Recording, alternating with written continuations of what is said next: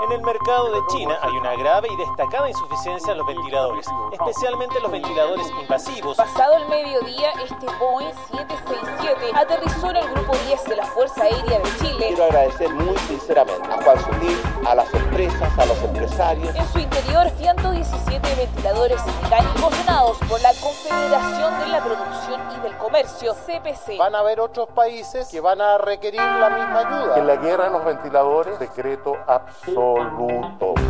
Desde la sala de redacción de La Tercera, esto es Crónica Estéreo. Cada historia tiene un sonido. Soy Francisco Aravena. Bienvenidos.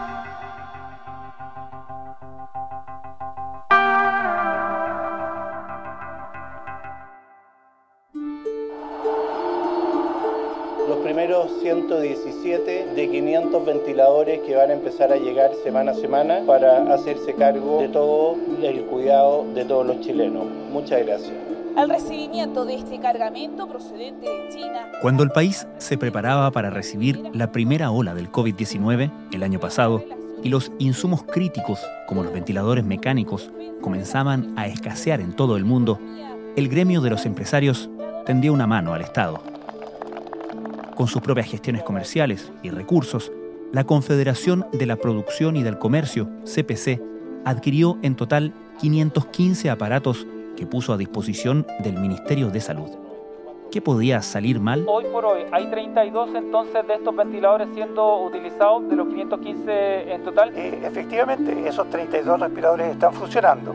Según sucesivos informes del MinSal, revelados ayer en un reportaje de La Tercera, mucho. Pero no podemos decir que no se haya transparentado. Eh, el subsecretario Zúñiga en su momento. La revisión en Chile de los 10 modelos de ventiladores mecánicos importados desde China significó que 343 de esas unidades nunca fueran despachadas a la red asistencial. Sin embargo, en la comunicación pública, las autoridades incorporaron a todas al conteo de respiradores disponibles en el sistema. Hoy, solo 32 de esas 515 máquinas están operativas en la red asistencial. El resto figura en bodegas, muchas de ellas rotuladas con la advertencia de no usar. Y por eso la medida que fuimos teniendo, ventiladores más robustos que llamamos nosotros, eh, los fuimos cambiando. ¿Qué explicación hay para todo esto? Partamos por el contexto, al inicio de todo esto. El contexto es que a 10 días de la llegada del primer caso coronavirus al país, en mercado público, que es donde se emiten las órdenes de compra del Estado a los proveedores privados, había una, una compra por 832 ventiladores mecánicos invasivos, porque ya se había visto que esto era el insumo médico, digamos, que estaba en falta, por ejemplo, en países como Italia, como España, que en ese momento estaban sufriendo su primera ola. La periodista Rocío Latorre es coautora, junto a Gabriela Sandoval, del reportaje publicado ayer lunes en La Tercera. Entonces se definió comprar esos equipos para tener de reserva, pero lo que empezó a sonar fuertemente con los días es que ningún proveedor iba a poder cumplir. Entonces acá interviene la CPC, hay una iniciativa propia de los empresarios para crear un fondo privado para la emergencia y de ese fondo privado más de 10 mil millones de pesos están destinados a la compra de ventiladores mecánicos. Al principio eran 400, pero después se amplió esta oferta a 500 kits. Bueno, pero más allá de las polémicas, lo cierto es que la buena noticia es que gracias a, la, a los empresarios tenemos 441 ventiladores mecánicos muy pronto en territorio chileno. Así que para conversar de esta ayuda es que hemos invitado al estudio a Juan Sutil, presidente de la Confederación de la Producción y el Comercio. ¿Cómo está? Muy buenas noches, gracias Buenas por venir. noches, Mónica, muchas gracias por la invitación. ¿Esta fue una iniciativa de la CPC o las autoridades recurrieron a ellos? Mira, lo que se dice, digamos, en las conversaciones como de, de más alto nivel es que hubo conversaciones del gobierno con la CPC, que, o que la CPC habló con el gobierno, digamos esto, Mm. bien es un fondo privado para la emergencia, fue, digamos, medio coordinado con las autoridades estatales, pero, sin embargo, sigue siendo una iniciativa privada. ¿Y cómo se pone en marcha este plan? Siempre la cara visible de la CPC fue Juan Sutil, de hecho, él es la persona que acompaña al presidente y al exministro Mañalich cada vez que llegan estos ventiladores, pero como una especie de ayudante de Juan Sutil en toda esta gestión estaba Guillermo Aristía, que es otro empresario, parte de la mesa de la CPC, que era el nexo con quien se comunicaba con el MinSal para dar un visto bueno o no de estos ventiladores. Y a la vez la CPC recibía los folletos de estos ventiladores desde China, desde los representantes de la CPC que estaban comprando allá, que en muchos casos eran, por ejemplo, Juan Sutil conoce a un empresario chino y ese empresario chino a su vez lo contacta con algún proveedor de ventiladores en China que sea de su confianza. Y también acá estuvo muy metido el embajador de Chile en China, que es Luis Schmidt. Entonces ellos dos le daban la información a Guillermo Aristía Guillermo Aristía conversaba esto con el doctor Andrés Llarena, que estuvo en el MinSal a cargo de la adquisición de los ventiladores y evaluación de los ventiladores durante el periodo de abril y junio del año pasado. Entonces, él sale con Jaime Mañalich, porque precisamente Jaime Mañalich lo había traído para esta gestión muy específica que era traer ventiladores, evaluar ventiladores. Esta puede ser una pregunta estúpida, pero ¿por qué específicamente fueron a comprar a China? El tema es que como había tanta demanda por comprar de los otros países, se conoció que Brasil había comprado 600 ventiladores a Estados Unidos y cuando ya iban despachándose a Brasil son confiscados, requisados por el gobierno estadounidense. Mm.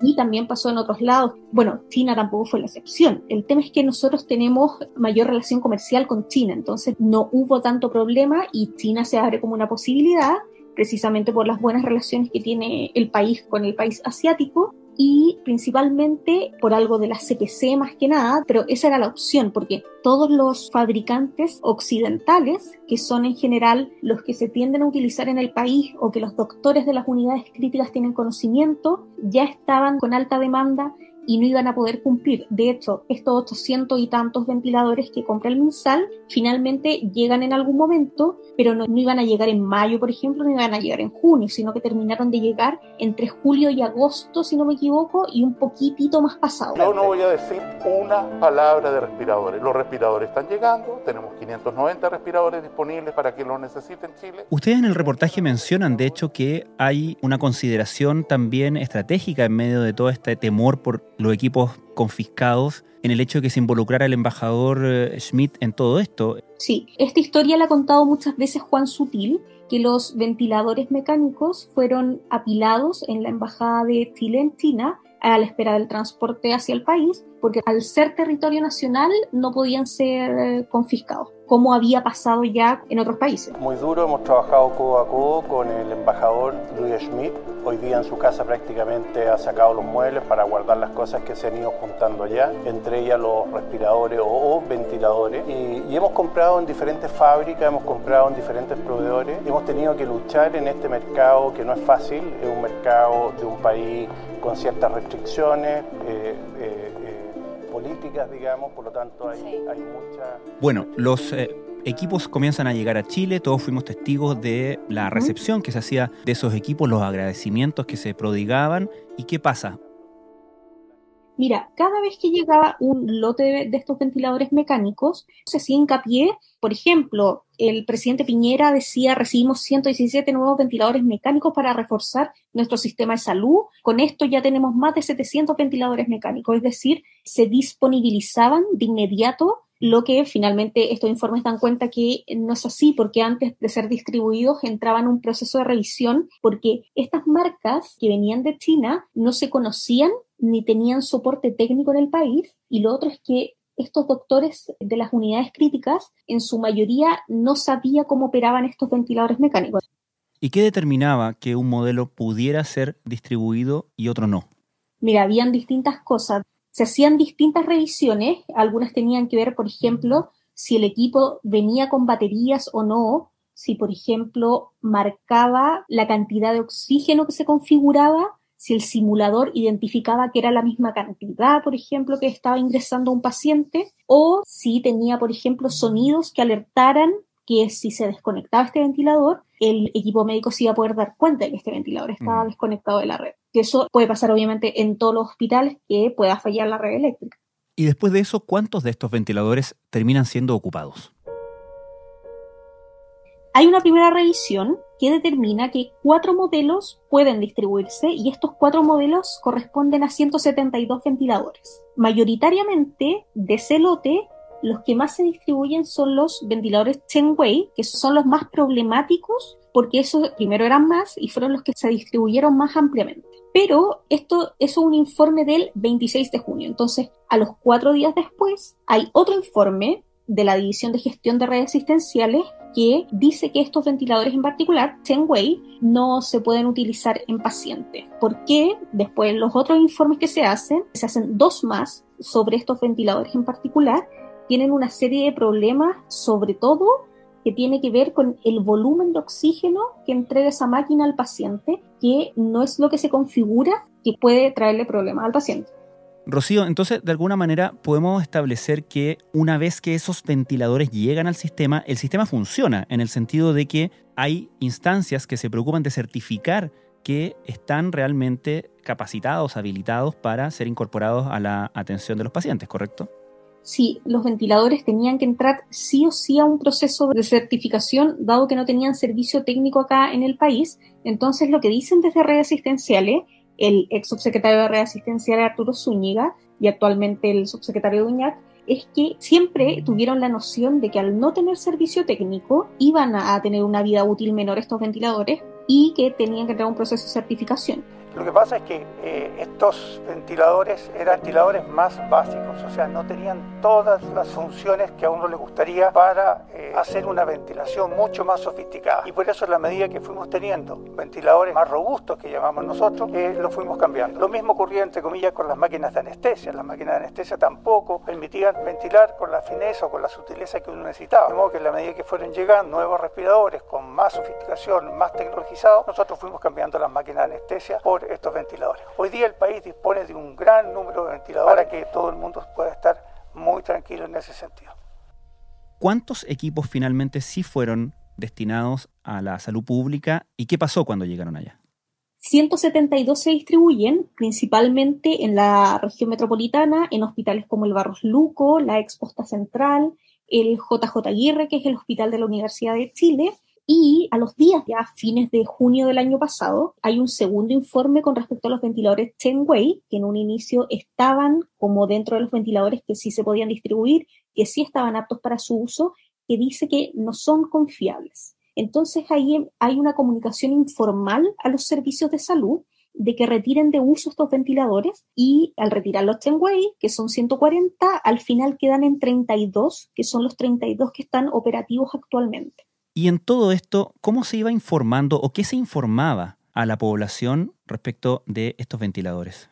Mira, cada vez que llegaba un cargamento, el MinSal sumaba este cargamento a los ventiladores disponibles. Se mostraban algunas gráficas que decían los ventiladores que teníamos disponibles ayer y los que tenemos disponibles hoy con esta llegada, no solo con la CPC, sino que con los ventiladores que compraba también el ministerio. ¿Qué se planea hacer con la disponibilidad de ventiladores mecánicos? El domingo quedaba el 10% del total, ayer bajó al 8%, hoy sube un poco, pero eh, ¿cómo se enfrenta este tema? ¿Hay plazos, por ejemplo, para que lleguen más o eh, también ya esa capacidad está a tope? Muy buena pregunta, se la voy a transmitir al subsecretario de redes asistenciales porque es el responsable de ese aspecto del manejo de la pandemia. Bueno, en relación a la cantidad de ventiladores que eh, están en las unidades de cuidado intensivo, nosotros lo vamos reportando diariamente lo que nunca se transparentó es que estos ventiladores que en algún momento salían disponibles, había un grueso que nunca se distribuyó. Entonces, pueden haber estado disponibles, pero estaban en bodega y ya tenían algunos informes de que no estaban aptos para su uso. Toda la semana, tal como lo he repetido anteriormente,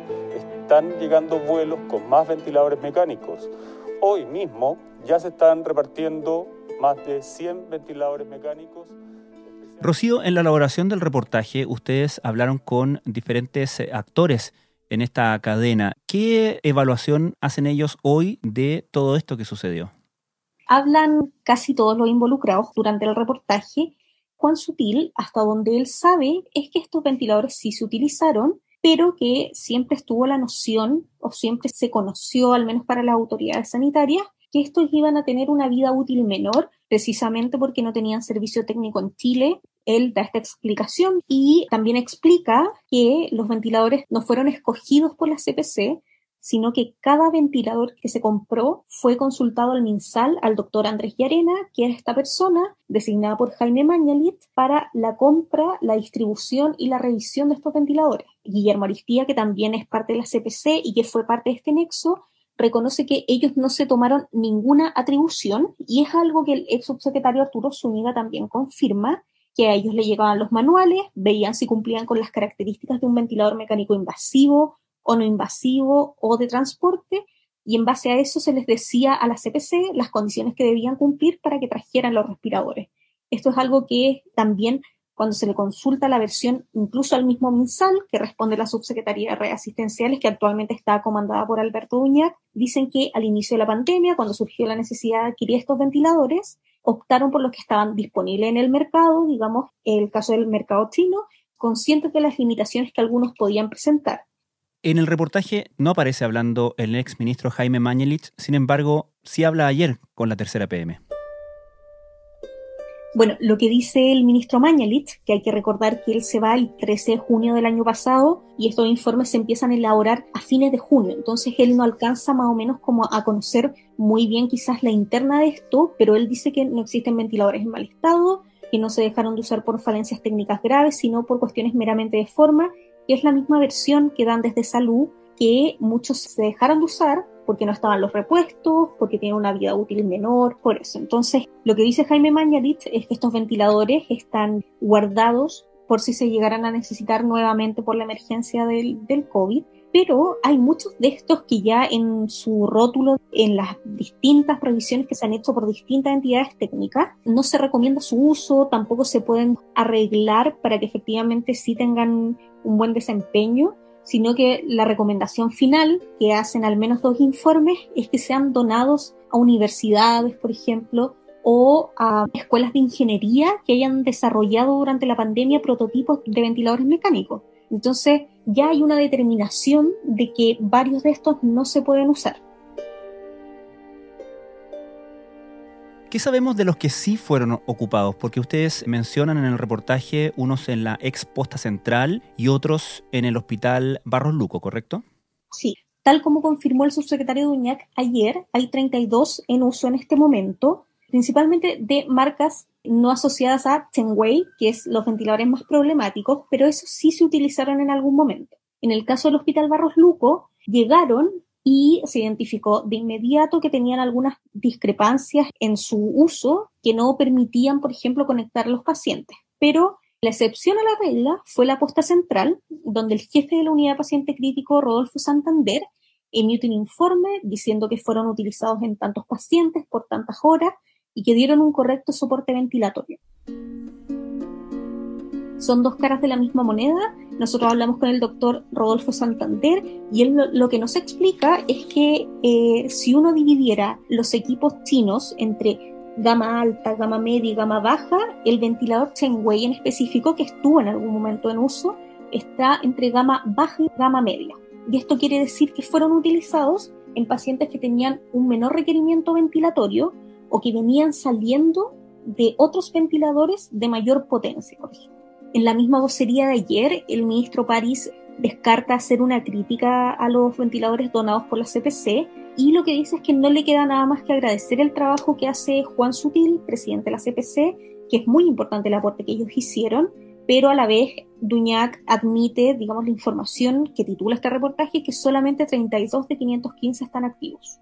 Por otro lado, esto ya tuvo repercusiones en la Cámara de Diputados. La bancada de la democracia cristiana impulsó la creación de una comisión especial investigadora por el caso ventiladores, como lo denominaron, haciendo alusión a lo que ya hemos conversado en todo este podcast, los más de 500 ventiladores mecánicos donados por la CPC, que en este momento la mayoría está en bodega o algunos muy en específico con rótulo no usar. Tal como señaló hoy el subsecretario de redes asistenciales, señor Alberto Duñá, la mayoría de estos equipos fueron puestos a disposición de los distintos servicios de salud, apoyando a salvar vidas y permitiendo que a nadie que necesitara le faltara un respirador. La mayor precaución solicitud del propio Ministerio de Salud. La CPC aportó en agosto del 2020 un equipo analizador para hacer revisión operativa de algunos equipos.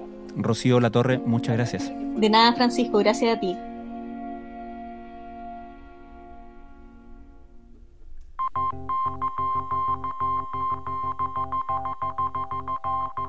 Crónica Estéreo es un podcast de la tercera la producción es de Rodrigo Álvarez y la edición de quien les habla, Francisco Aravena. La postproducción de audio es de Michel Pobletti.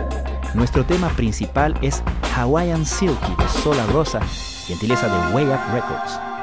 Nos encontramos pronto en una nueva edición de Crónica Estéreo.